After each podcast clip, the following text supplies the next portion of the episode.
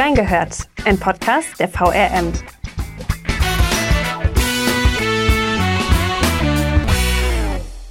Impfmüdigkeit. In Deutschland ist das aktuell unter den Top-Themen überhaupt. Unsere Hessen-Reporterin Nede Leubner hat schon viel dazu recherchiert. Woher kommt es, dass Menschen sich nicht impfen lassen wollen? Und welche Rolle spielt das für uns als Journalisten und Journalistinnen? Wir haben reingehört. Mindestens jede zweite Person in Deutschland ist mittlerweile vollständig geimpft. Die Inzidenzen sind in den letzten Wochen wieder total angestiegen und die Bereitschaft zum Impfen wiederum scheint zu sinken. Ich bin Zita, seit Juli Volontärin beim Wiesbadener Kurier und ich bin zum Beispiel seit Anfang Juni vollständig geimpft. Mich interessiert, wie es anderen Hessen und Hessinnen damit geht und was Gründe für die sinkende Impfbereitschaft sein könnten. Ja, deshalb ist heute Nele Leubner bei mir zu Gast. Hallo Nele. Hallo Zita. Schön, dass du da bist. Nele ist Hessen-Reporterin und hat schon einige Artikel zum Thema Corona, Impfen und Impfmüdigkeit geschrieben. Viele kennen diese Artikel vielleicht auch schon, aber ich verlinke sie euch auf jeden Fall in den Show Notes. Da könnt ihr dann auch gerne mal drüber lesen. Denn genau über diese Themen wollen wir uns heute unterhalten. Die erste Frage bezieht sich auf einen Artikel von dir. Den hast du im April dieses Jahres geschrieben und da beginnst du mit dem Fakt, 5,2 Millionen Menschen über 18 Jahren könnten in Hessen geimpft werden. Da stellt sich mir natürlich die Frage, jetzt einige Monate später, wie viele Hessen und Hessinnen sind denn mittlerweile geimpft? Also wir haben aktuell Stand Ende August ähm, eine Impfquote bei den Erstimpfungen von 64,7 Prozent genau mhm. und die Zweitimpfungen 58,9 Prozent. Also vollständig durchgeimpft sind jetzt quasi knapp 60 Prozent der Hessen. Allerdings muss man sagen, das ist ein bisschen ein Unterschied zu dem Stand im April, weil im April habe ich ja damals noch nur Hessen und Hessinnen gezählt, die äh, über 18 Jahre waren, also äh, volljährig waren. Und mittlerweile können ja auch die 12- bis 17-Jährigen geimpft werden. Die hatte ich also in meinen Berechnungen im April noch ausgenommen. Und von daher hört es sich ein bisschen besser an, als es vielleicht ist. Wir haben Stand Ende August äh, 7,5 Millionen Impfungen, die überhaupt verabreicht wurden in Hessen und äh, 4 Millionen wurden davon einmal geimpft und 3,7 Millionen vollständig geimpft. Da ist also noch ein bisschen Luft nach oben. Mhm. Und warum haben Menschen überhaupt Probleme mit dem Impfen? Weil man sieht ja, wie gesagt, diese sinkende Impfbereitschaft. Es werden viel weniger Leute geimpft aktuell als zum Beispiel noch vor einem Monat. Da frage ich mich, was sind Gründe für diese sinkende Impfbereitschaft? Ich glaube generell nicht, dass die Impfbereitschaft unbedingt sinkt. Ich gehe davon aus, dass jetzt aktuell eigentlich ein Punkt erreicht ist, an dem alle, die unbedingt wollten, jetzt geimpft wurden oder ein Impfangebot äh, bekommen haben und vielleicht in einer Woche geimpft wurden. Und alle anderen hatten das vielleicht von Anfang an gar nicht unbedingt vor, haben keine Lust, haben Angst vor Spritzen, sehen andere Prioritäten in ihrem Leben. Warum auch immer. Äh, das muss gar nicht unbedingt mit der Impfung an sich äh, zu tun haben, sondern mit anderen Dingen in ihrem Leben. Mm, aber das ist eigentlich auch das Hauptargument, was ich zumindest am häufigsten höre. Die neuen Impfstoffe sind mir zu unsicher, dem traue ich noch nicht. Da würde ich jetzt erstmal abwarten, was noch für Langzeitfolgen vielleicht äh, kommen. Das ist eigentlich so das häufigste Argument. Mm, ich glaube, dem kann der Staat jetzt aktuell nur in ganz geringem Umfang überhaupt mit niedrigschwelligen Angeboten entgegenwirken. Also jetzt wird ja versucht, da wird im Stadion geimpft oder auf dem Marktplatz oder da kriegt man fast noch was hinterher, wenn man sich impfen lässt. Mm, aber ich glaube, das wird nur noch einen ganz geringen Teil ausmachen. Vielleicht lassen sich ja einige noch davon überzeugen, dass jetzt der allergrößte Teil derjenigen, die mit Corona auf intensiv Stationen behandelt werden müssen oder überhaupt auch daran sterben, äh, ungeimpft ist. Mhm. Hoffe ich. Das kann ich mir vorstellen. Ich glaube, das ist auch ganz viel Angst, die da immer mit reinspielt, vor allem eben auch vor Mutationen, habe ich gehört. Also ganz viele sagen, nee, ich lasse mich nicht impfen, weil ich Angst davor habe, dass das gar nichts bringt, weil der Impfstoff quasi gegen diese ganzen Mutationen, die auftauchen könnten, nicht mehr wirksam ist. Wie siehst du das denn? Also glaubst du, die Delta-Variante ist eine Gefahr hier für die Leute oder nicht nur die Delta-Variante, sondern wie, mit wie vielen anderen Mutationen kann man noch rechnen? Mit vielen, wenn wir den Experten äh, glauben. Also die Experten sagen, es ist ganz normal, dass sich Viren im Laufe der Zeit verändern, also mutieren. Zum Beispiel sagt der Universitätsprofessor Dr. Bodo Plachter, den haben wir auch häufiger im Blatt äh, zu Wort kommen lassen, der hat meiner Kollegin Ute Strunk gesagt, es werden immer neue Varianten auftreten, immer mal wieder. Bodo Plachter ist kommissarischer Leiter des Instituts für Virologie an der Universitätsmedizin Mainz, äh, nur um den einzuordnen, den Gesprächspartner. Er zieht so einen Vergleich zur Influenza. Auch da gibt es alle paar Jahre einen Winter mit einer sehr aggressiven Influenza-Pandemie, weil einer der vier Influenza-Virus-Stämme sich verändert hat. So hat er das erklärt. Das werden wir wohl auch beim Coronavirus äh, erleben. Er sagt auch, das liegt daran, dass es aufgrund der Impfung, der Therapien und durch das Immunsystem einen Selektionsdruck auf die äh, Varianten gibt. Also sie müssen sich quasi verändern, um überhaupt zu überleben. Aber, was Plachte auch sagt, besteht die Hoffnung, dass der Erreger äh, sich irgendwann so optimal an die menschliche Zelle angepasst hat. Äh, das hört sich jetzt zwar ein bisschen komisch an, wenn ich das so positiv betone, aber er hat sich dann so weit angepasst, dass er keine Möglichkeit mehr hat, sich noch weiter zu verbessern. Und ähm, dann sei es auch nicht ausgeschlossen, dass sich Corona irgendwann zu einer harmlosen Erkältungsvirus abschwächt. Denn auch das sei wohl im Sinne des Erregers dem ein toter wird, nichts nutzt. Hört sich jetzt auch erstmal kurios an, wenn wir von so einem tödlichen Coronavirus reden. Aber er sagt, die erfolgreichsten Viren sind die, die überhaupt nicht krank machen. Mhm. Das heißt, dass die Impfung dann quasi auch gegen diese Stoffe hilft oder gegen diese Bakterien hilft? Gegen diese Viren, ja. Mhm. Also man braucht dann nur noch die Auffrischungsimpfung und nicht irgendwie noch mal eine neue Dosis oder so, weil davor haben ja die Leute Angst. Ja, die Frage äh, können ja aktuell selbst die äh, Experten nicht äh, genau äh, sagen. Aber ich glaube, dass aktuell davon auszugehen ist, dass ältere Personen, gefährdete Personen mit einem äh, schwachen Immunsystem, äh, so wie jetzt auch die Grippeschutzimpfung, immer wieder Auffrischungen benötigen. Mhm. Bin mal gespannt, wie es dann in ein paar Jahren aussieht. Ähm, die Leute haben ja nicht nur Angst vor den Mutationen, sondern ganz, ganz viele haben ja auch vor den Nebenwirkungen Angst. Da liest man ja auch immer wieder, keine Ahnung, AstraZeneca, Thrombose, dies, das. Wie nimmt man gerade als Journalist oder Journalistin den Lesern und Leserinnen die Angst vor Nebenwirkungen? Ah, das ist immer eine schwierige Frage, muss ich sagen. Bei uns ist das vor allem häufig auch die Frage, wenn wir zum Beispiel Online-Überschriften formulieren. Das ist so ein ganz klassisches Problem. Die Online-Überschriften sollen einerseits zum Lesen des Textes animieren und sollten aber dementsprechend auch nicht alles verraten. Aber andererseits gibt es viele Menschen, die nur Überschriften lesen und nicht den Text und dann halt manchmal komplett falsche Schlüsse ziehen. Und da müssen wir schon genau aufpassen bei den Formulierungen, dass da nicht am Ende einfach nur hängen bleibt, Menschen sterben nach Impfung, obwohl es halt vielleicht so gewesen ist. Ähm, da kann ein Text noch so toll recherchiert sein und aufklären, wenn das am Ende hängen bleibt, tut das weh. Aber ich glaube, der beste Weg ist immer auf jeden Fall nichts zu verschweigen. Wenn solche Nebenwirkungen auftreten, dann treten sie auf und das muss man auch thematisieren. Keine Panikmache betreiben, das klappt bestimmt mal besser, mal schlechter in allen Medien, bei äh, allen Kollegen. Da nehme ich mich auch überhaupt nicht aus. Bei AstraZeneca zum Beispiel hat dieses Hin und Her ganz sicher zum totalen Vertrauensverlust geführt. Das war für AstraZeneca der Super-GAU.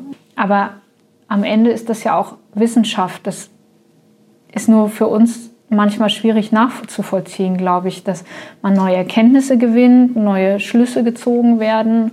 Und es war ja dann am Ende auch so, dass der Impfstoff einfach prioritär an die Älteren verimpft werden soll, weil hier die Nebenwirkungen nicht festgestellt werden konnten.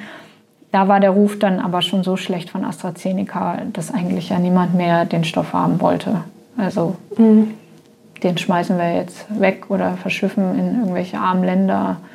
Ist eigentlich auch äh, traurig, wenn man hochwirksamen Impfstoff hat. Ja, total. Da frage ich mich auch, was ist so unsere Verantwortung als Journalist oder Journalistin? Sollten wir als Journalist oder Journalistin quasi die Leute zum Impfen motivieren oder ist das irgendwie einseitige Berichterstattung? Ich weiß es nicht. Ist es überhaupt neutral genug zum Impfen aufzurufen? Mm, ich persönlich sehe es jetzt nicht als meine Aufgabe, zum Impfen aufzurufen oder jemanden zu motivieren. Unsere Aufgabe ist es, über Pro und Contra zu informieren, Mythen aufzuklären und den Menschen möglichst komprimiert, das ist ja das, wofür wir bezahlt werden, möglichst viel Wissen zur Verfügung zu stellen, damit sie sich ein eigenes Bild machen kann. Ich bin mir ganz sicher, dass uns Journalisten das mal mehr und mal weniger gut gelingt und dass man über die Frage, müssen wir motivieren, sollten wir dazu aufrufen, auch geteilter Meinung sein können. Da gibt es bestimmt Kollegen, die das anders sehen als ich. Das muss am Ende vielleicht genauso wie die Impfentscheidung ja auch jeder für sich selbst entscheiden. Ähm, in persönlichen Gesprächen thematisiere ich das natürlich schon immer mal. Also man unterhält sich ja durchaus auch im privaten Umfeld viel über das Thema Impfen aktuell. Wenn zum Beispiel jemand sagt, ich lasse mich nicht impfen, weil meine Nachbarin danach zwei Wochen flach lag, äh, sage ich, naja, ich glaube, das ist immer noch die bessere Option zu, ich sterbe an Corona. Und also da halte ich schon nicht mit meiner Meinung hinterm Berg. Wie gesagt, die Entscheidung muss jeder für sich selber treffen, aber ich glaube nicht, dass jetzt Journalisten dazu aufrufen sollten. Mhm. Und andererseits, wenn wir schon mal über die Berichterstattung sprechen, ähm, welche Plattform bietet man ImpfgegnerInnen oder auch QuerdenkerInnen mit der Berichterstattung? Das ist auch immer eine schwierige Frage, mit der wir auch jeden Tag, glaube ich, konfrontiert sind. Erstmal will ich aber betonen, Impfgegner ist nicht gleich Querdenker. Also mhm. ja, klar, deswegen habe ich auch beides genannt. Genau, das miteinander zu vermischen ist einfach zu kurz gedacht. Ja. Ähm, wir jetzt für uns, wir geben immer mal wieder Impfgegnern auch eine Plattform, indem wir sie zum Beispiel persönlich erläutern lassen, aus welchen ganz persönlichen Gründen, die unterscheiden sich auch sehr, sie sich einfach nicht impfen lassen wollen. Das interessiert die Leser und User auch. Da bin ich mir ganz sicher, das sehen wir auch an unseren Zahlen. Was wir nicht machen, irgendwie krude wissenschaftliche äh, Ergebnisse berichten lassen, nachdem die Impfung die DNA verändert oder Mikrochips eingepflanzt werden oder so. Also solche Leute lassen wir jetzt mit solchen Thesen nicht zu Wort kommen. Bei Querdenkern ist sicher immer die Frage, wie viel Plattform, wie viel Aufmerksamkeit bieten wir ihnen.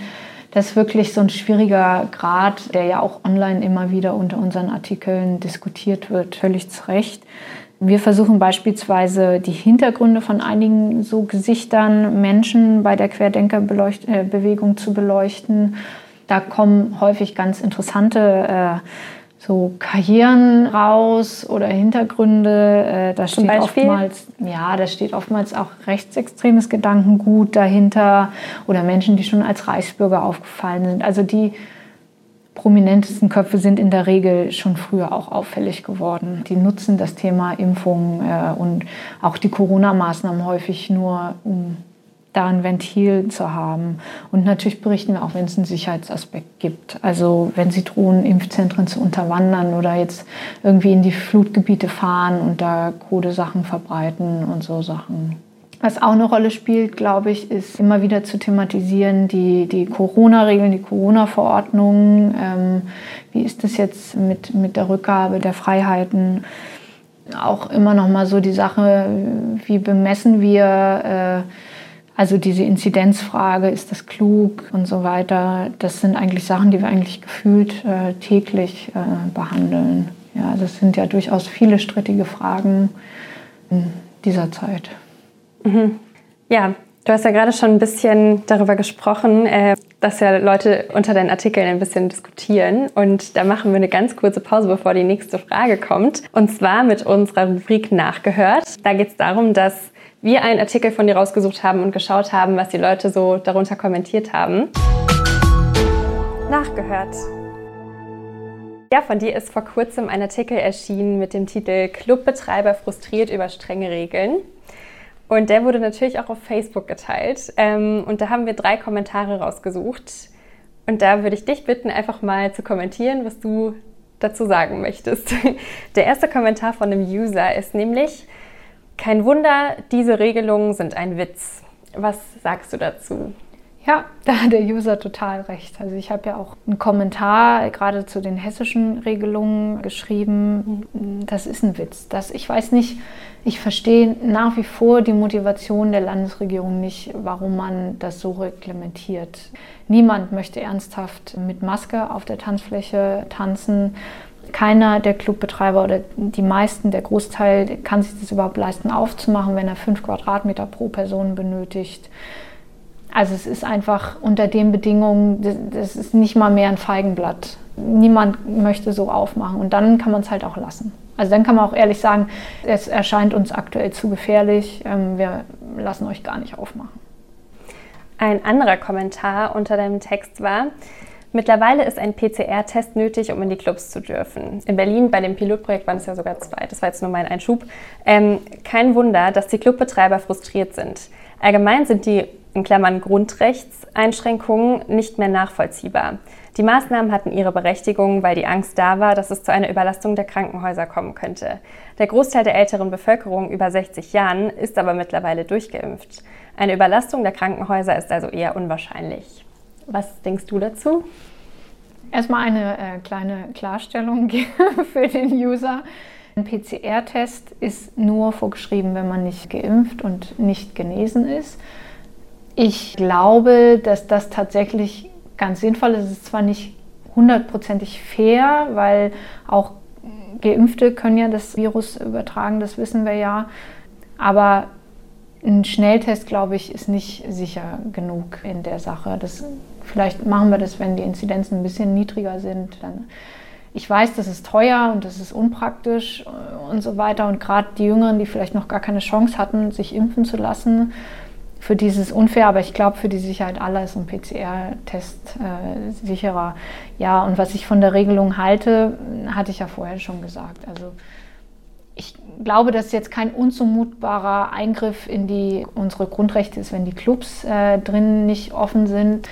Auch wenn die Clubbetreiber das vielleicht nicht so gerne hören. Und ich kann das auch verstehen. Für die geht es um ihre wirtschaftliche Existenz. Aber tatsächlich empfinde ich dann am ehesten die Schließung der Clubs am vertretbarsten. Jetzt kann man sagen, das Fitnessstudio hört auch auf, aber am Ende ist halt die körperliche Fitness und die Unversehrtheit und so weiter vielleicht ein bisschen wichtiger als tanzen zu gehen. Ich vermisse es auch total, aber ich denke, das ist am ehesten das, wo wir darauf verzichten können. Und auf der anderen Seite haben sich halt auch viele von den Events jetzt in anderen Ländern halt als Superspreader-Events herausgestellt. Das muss man halt auch sagen, weil wir tanzen eng aneinander, da sind viele Menschen in einem Raum, wir atmen ohne Ende, schreien, weil die Musik laut ist. Und in der Regel sind die Räume auch nicht gut gelüftet, das wissen wir auch. Das ist dann schon, ja, eine andere Dimension als vielleicht in Räumen, wo man es einfacher die Hygienemaßnahmen einhalten kann. Mhm. Deinen Kommentar kann ich übrigens auch in den Shownotes verlinken. Dann könnt ihr Zuhörer und Zuhörerinnen natürlich auch mal reinlesen. Dann noch der letzte Kommentar, den wir gefunden haben.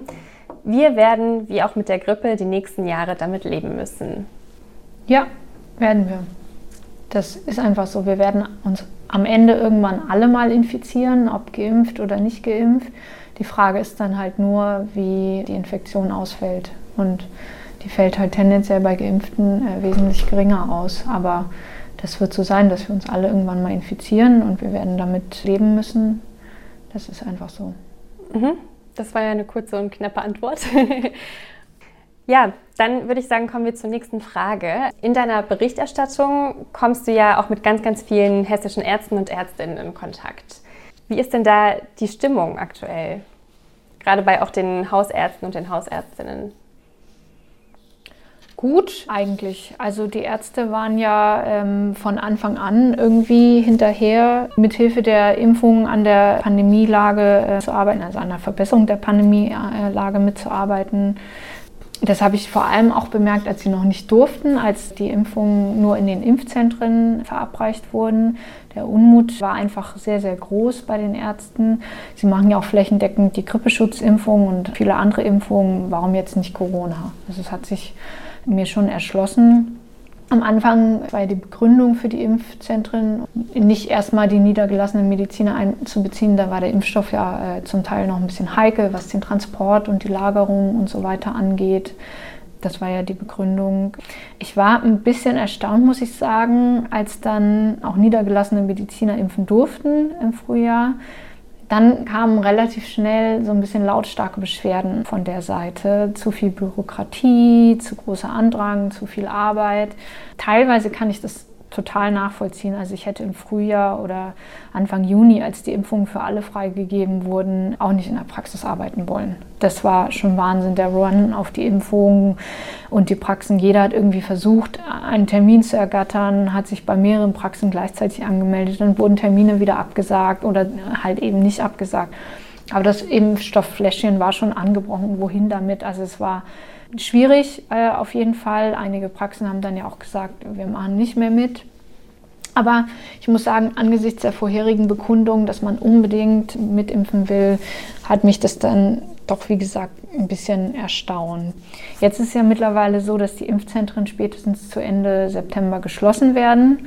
Einige in Hessen haben ja jetzt schon auch die Öffnungszeiten eingeschränkt. Künftig sollen als komplett die niedergelassenen Mediziner und die Betriebsärzte die Impfungen und auch eventuelle Auffrischungsimpfungen übernehmen. Da gab es dann auch wieder Stimmen von Ärzten, die das nicht gut finden. Aber ich glaube, die Bereitschaft, auch weiter die Corona-Impfungen zu verabreichen, ist in weiten Teilen der Ärzteschaft schon hoch. Das zumindest wird so von der Kassenärztlichen Vereinigung und vom Hausärzteverband kommuniziert, die ja dann die ersten Ansprechpartner sind und eine breite Masse an Ärzten vertreten. Aber man kann schon davon ausgehen, dass es vielleicht nicht jeder Arzt weiterhin mitmacht. Ja, da bin ich ja auch mal gespannt. Aber irgendwann werden es ja nur noch die Hausärzte und Hausärztinnen machen, oder? Ich würde sagen, in dieser Pandemie sagt niemals nie. Gut, ja, das stimmt. Wir wurden schon von vielen Entwicklungen überrascht, aber ich glaube, dass es auch sinnvoll ist, das dort zu machen. Mhm. Also die Impfzentren waren meiner Meinung nach zu Beginn wirklich sinnvoll.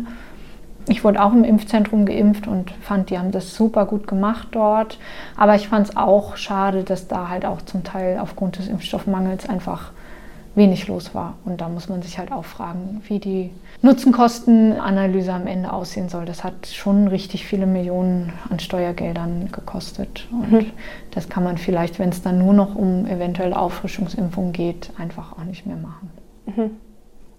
Ja, du hattest ja auch vorhin kurz die Impfaktionen angesprochen. Ähm, ganz, ganz viele verschiedene Impfaktionen locken zum Beispiel eben, wie du gesagt hast, mit Gewinnen oder es gibt Bratwurst, irgendwelche coolen Bands sind da oder es gibt eine Kinoaktion oder ganz viele andere Dinge. Manche Impfungen finden auch vor Supermärkten statt. Da frage ich mich, wie viel Prozent der Bevölkerung in Deutschland werden denn am Ende trotzdem nicht geimpft sein, weil sie es nicht wollen? Oder wie hoch ist auch der Anteil derer, die man noch umstimmen könnte? Beziehungsweise ist dieses Umstimmen überhaupt nötig? Das Robert-Koch-Institut äh, geht ja so aktuell, glaube ich, jetzt von 80 Prozent Impfquote äh, durch Impfungen aus, äh, die notwendig sind. Es ist ein bisschen schwierig, genau zu beziffern, wie viele konkrete Impfgegner es tatsächlich gibt. Also viele derjenigen, die jetzt noch nicht geimpft sind, sind tatsächlich nicht Impfgegner oder Impfkritiker, sondern lassen sich aus anderen Gründen einfach nicht impfen, weil es gerade nicht passt, weil sie viel arbeiten müssen oder Eltern sind auch oft dabei, die sagen, nee, meine Kinder will ich auch nicht geimpft haben oder so. Ja, also es gibt ganz, ganz vielfältige Gründe, die aber gar nicht unbedingt was mit dem Impfstoff an sich zu tun haben. Und es gibt hier ein Begriff, der diese positiven Anreize, also die Bratwurst oder ich glaube in den USA wird dann irgendwie werden Waffen verlost unter Leuten, die sich impfen lassen wollen oder irgendwelche Autos oder ich weiß gar nicht genau. Da gibt es ja ganz viele verschiedene mhm. Aktionen. Dann steht ja immer mal wieder im Raum, sollen wir irgendwie Prämien zahlen, um irgendwie Menschen zur Impfung zu bewegen. Und ähm, also es wird äh, verschiedentlich äh, äh untersucht. Da gibt es den Begriff Nudging. Das steht für Wege, um Menschen nicht mit Vorschriften und Regeln, sondern auf die sanfte Tour quasi, auf den vermeintlich richtigen Weg zu bringen. Ich sage jetzt vermeintlich, weil in dem Fall gibt es halt den Weg in Richtung Impfung. Das sind zum Beispiel so Sachen wie Striche und lenkende Pfeile auf dem Fußboden, damit die Menschen die Abstandsregeln einhalten. So, das fällt unter diesen äh, Begriff. Menschen zum Beispiel auf Parkplätzen, auf Supermarktparkplätzen oder so zu impfen, ist Nudging. weil man sie durch einen leichteren Zugang zur Impfung motiviert quasi. Finanzielle Anreize laufen eigentlich nicht so darunter. Ein Wissenschaftlerteam in Berlin zum Beispiel, also da gibt es ganz viele Studien, aber äh, darauf gehe ich jetzt mal ein, das hat untersucht, welche Maßnahmen zögernde Menschen zur Impfung bewegen könnten. Also es geht nicht um konkrete Impfgegner, sondern Menschen, die sich noch nicht hundertprozentig sicher sind oder es halt bislang haben nicht machen lassen. Die haben untersucht die Impfung beim Hausarzt, das war noch im Frühjahr, als das noch nicht möglich war, Geld oder mehr Freiheiten. Jeder Anreiz allein ließ die Impfbereitschaft unter den Befragten um je 5% ansteigen. Kombiniert bis zu 13 Prozent. Mhm. Also damit kann man die ganz harten Impfgegner nicht erreichen, mhm. nur Unentschlossene. Aber das ist auch schon mal ein großer Anteil aktuell in Deutschland. Und das sieht man ja auch in anderen Ländern, also in Israel oder den USA, wo am Anfang sich auch haben viele impfen lassen. Da ist das dann ja auch ziemlich schnell stagniert. Also das beobachten wir nicht nur in Deutschland, das ist jetzt kein deutsches Phänomen. Mhm. Ähm, das bedeutet ganz konkret, dass wir jetzt oder dass beziehungsweise die Regierung sagen müsste, ihr bekommt nicht nur eine Bratwurst, sondern auch eine Bratwurst und ein Konzert? Oder wie kann man sich das ganz konkret vorstellen? Das, das wäre gar nicht so schlecht. ähm, man hat zum Beispiel auch festgestellt, das fand ich sehr, sehr interessant bei dieser Studie in Berlin, dass 25 Euro als Anreiz nicht reichen würden. Bei 50 würden sich einige schon deutlich häufiger überzeugen lassen. Mhm. Also es könnte ein Konglomerat aus all diesen Aspekten sein, die diese wichtigen letzten äh, Prozentpunkte an Impfungen tatsächlich bringen könnten. Es gibt auch Wissenschaftler, die sagen, Menschen, die Informationsdefizite jetzt zum Beispiel bezüglich so einer Impfung verspüren, lassen sich gar nicht in eine so eine Richtung stupsen. Sie brauchen vor allem Informationen. Verständliche Fakten motivieren eher als Anreize oder Druck, sagen einige Psychologen. Vielmehr könnte so, ein, so, eine, so, eine, so eine Anreizstruktur oder ja, solche Pull-Faktoren sogar Gegenteiliges auslösen, nämlich Widerstand am Ende. Und die Menschen lassen sich nicht impfen. Ich vermute mal, eine Mischung aus niedrigschwelligen Angeboten, Freiheiten und Informationen wird es am Ende tatsächlich sein. Und äh, mein Eindruck ist auch, dass die Bundesregierung aktuell diesen Kurs fährt. Also man kann sich ja mittlerweile wirklich überall irgendwie impfen lassen und man braucht keinen Termin mehr in den Impfzentren und so Geschichten. Geimpfte kriegen wieder, haben es einfacher aktuell jetzt äh, wieder im Leben und ja, ich denke, irgendwie so eine Mischung wird sein. Also ich lese jetzt auch in meinen sozialen Netzwerken immer, ploppen bei mir ständig irgendwelche Infos zur Impfung auf. Die sind, glaube ich, immer von der Bundesregierung bezahlt. Ja, also, aber wie viel das am Ende tatsächlich überzeugt, ich glaube, da müssen wir alle gespannt sein. Mhm. Wenn wir schon mal so in die Zukunft blicken, wie realistisch ist es, dass bald so viele Leute geimpft sind, dass ein ganz normales Leben wieder möglich ist? Was glaubst du oder was ist so deine Einschätzung?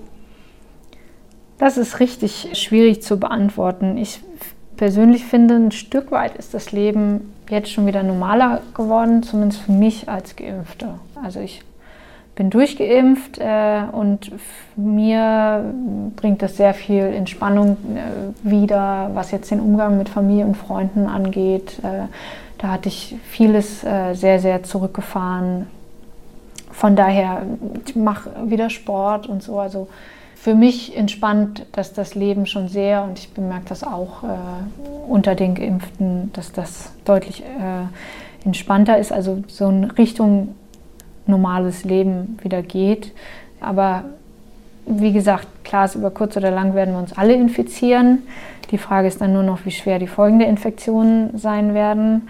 Der Anteil der Ungeimpften ist aber immer noch zu hoch und ich persönlich befürchte, dass die Zahl jetzt aktuell nicht mehr so wahnsinnig ansteigen wird. Also diese Aktionen irgendwie auf dem Supermarktparkplatz oder so, das sind am Ende nicht so viele Menschen, die das tatsächlich dann nutzen.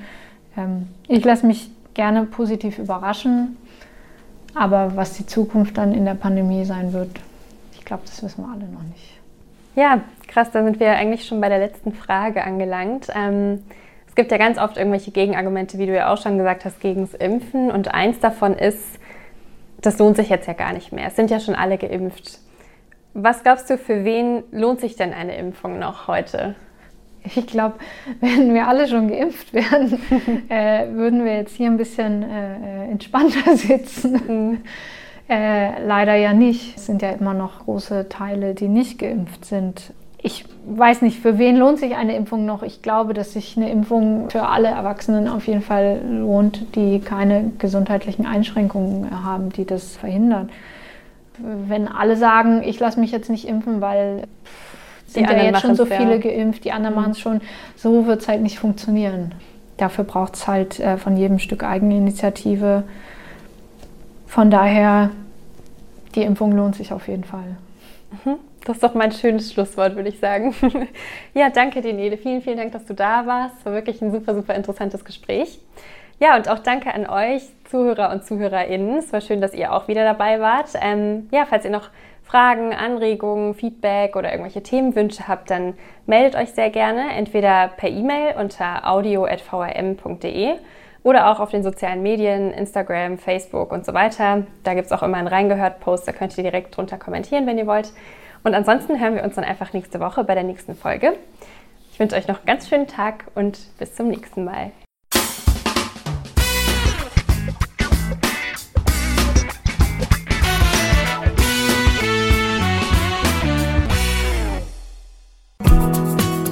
Das war die heutige Ausgabe von Reingehört. In diesem Podcast blicken junge Journalisten gemeinsam mit erfahrenen Reportern der VRM auf aktuelle Themen und bewegende Geschichten zwischen Rhein und Taunus. Ihr wollt noch mehr spannende Geschichten, Reportagen und News aus eurer Region? Dann probiert doch einfach mal unser Plus-Angebot aus. Einfach reinklicken unter vrm-abo.de slash podcast. Ein Angebot der VRM.